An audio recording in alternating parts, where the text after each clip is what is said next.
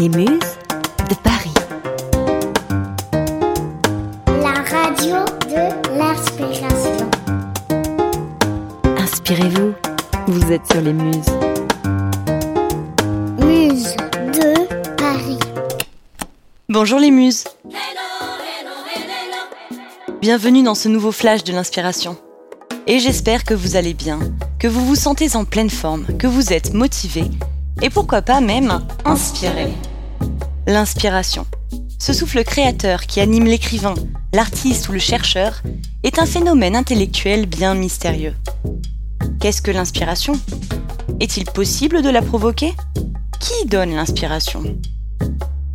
L'inspiration, c'est une affluence d'idées soudaines, souvent inattendues. C'est un état pendant lequel l'imagination et la créativité sont plus productives que d'ordinaire.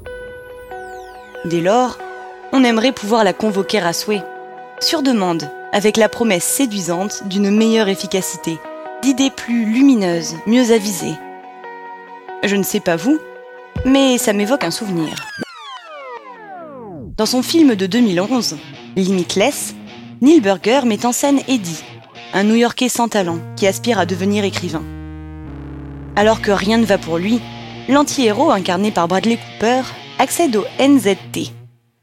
Cette substance méconnue booste les capacités cérébrales de notre cobaye et décuple son inspiration, lui permettant, entre autres, de terminer son livre en moins d'une semaine. L'ascension d'Eddie n'est pas moins fulgurante que navrante, tant ses ambitions sont tristement prévisibles. Gagner un maximum d'argent le plus rapidement possible. Le concept de l'inspiration sous influence n'est pas nouveau. Rappelons l'effet du vin sur Modigliani, celui de l'absinthe sur Van Gogh ou de l'opium sur Baudelaire. Fort heureusement, l'inspiration n'a pas attendu les psychédéliques pour pointer le bout de son nez. Botticelli, Rodin, Dali, Gainsbourg, Picasso ou plus récemment Yves Saint-Laurent sont autant d'artistes qui ont vu leur créativité décuplée au contact de leur muse.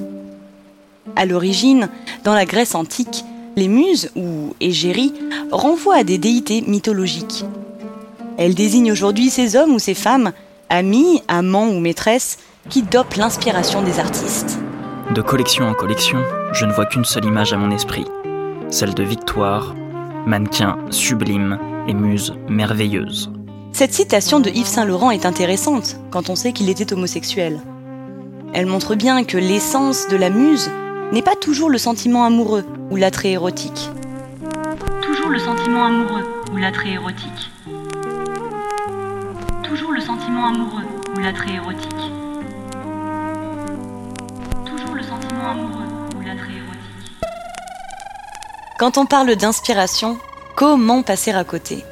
Notre terre-mère, la nature.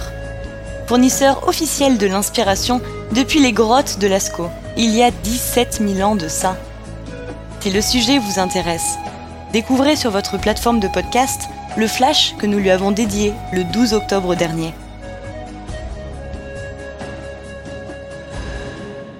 Loin de l'archétype romantique de la créativité, d'aucuns soutiennent que l'inspiration ne tombe pas du ciel, mais qu'elle se travaille, si possible au quotidien. Le génie est fait de 1% d'inspiration et 99% de transpiration. disait Thomas Edison. L'inventeur et pionnier américain s'entendrait probablement bien avec Stephen King, le maître du roman d'horreur. Car pour lui aussi, la meilleure façon de créer implique de s'immerger totalement dans son ouvrage de façon rigoureuse et pragmatique. Dans son livre Mémoire d'un métier, l'auteur nous livre trois de ses secrets clés pour être efficace. La régularité, la discipline et l'immersion. Sa routine est quasi militaire. 2000 mots tous les jours. L'écrivain ne lésine pas. Quoi qu'il arrive, il doit produire ses 10 pages journalières qu'il ne triera qu'après coup. Pas question pour King d'attendre l'inspiration divine. Il la provoque. Alors, faisons le point. On a vu des artistes forcer l'inspiration via la prise de substances. D'autres la trouver au contact des muses ou de la nature. D'autres encore la provoquer à force de travail. Peut-on la cultiver? Absolument. Il faut se souvenir que le cerveau n'est pas une machine, mais une réalité plastique, sensible, qui se développe et évolue tout au long de la vie. C'est sous l'apprentissage qu'il produit de nouvelles cellules nerveuses et renouvelle ses connexions neuronales. Ainsi, pour utiliser au mieux ses connaissances, pour démêler la masse de nos souvenirs et faire le lien entre nos idées, rien de mieux que de les collectionner. Tous les moyens et tous les sujets sont bons. Alors, pas d'excuses. L'inspiration? Une attitude? Et vous, qu'en pensez-vous? Comment boostez-vous votre créativité? Mes chères muses, c'est la fin de ce flash de l'inspiration.